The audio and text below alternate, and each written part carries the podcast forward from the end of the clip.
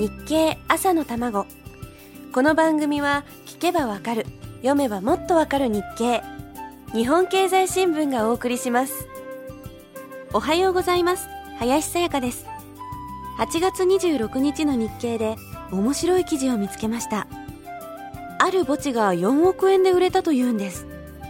霊園全体の話ではありません。あくまでお墓が一つ設置できるサイズのいわゆる一区画ですね。これが4億円なんです。現場はロサンゼルスにある墓地。実はここあのマリリン・モンローが眠っているお墓のすぐ上なんですって。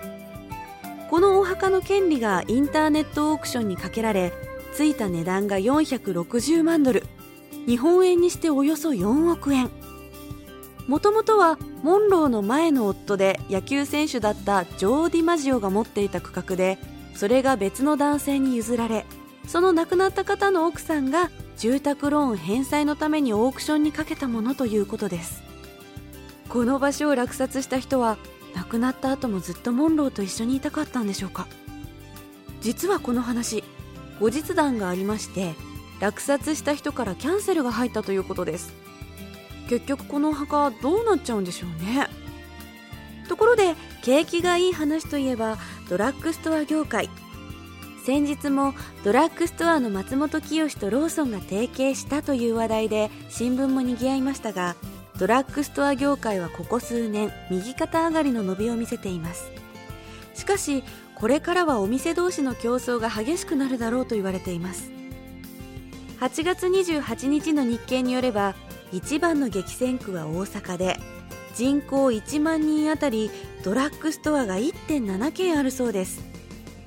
松清やサンドラッグなど関東の大手チェーンが進出して地元のチェーンと激戦を繰り広げているということでこの波はやがて九州にも届くかもしれません。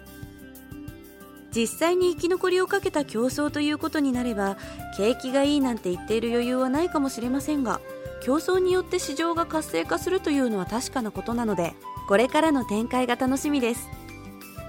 特に注目なのはドラッグストアが開発しているプライベートブランド商品。雑穀米があったりお薬だったり化粧品だったりお店によっては焼酎を作っているところもあるようです。大手スーパーが出しているものと同じようにプライベートブランドはお買い得価格の商品が出るケースが多いので私たち消費者にとっては非常に助かるお話ですよね。最近は化粧品などを特定の店舗でしか販売しないという商品も出てきています。景気回復を祈りつつ続きはまた明日のこの時間です。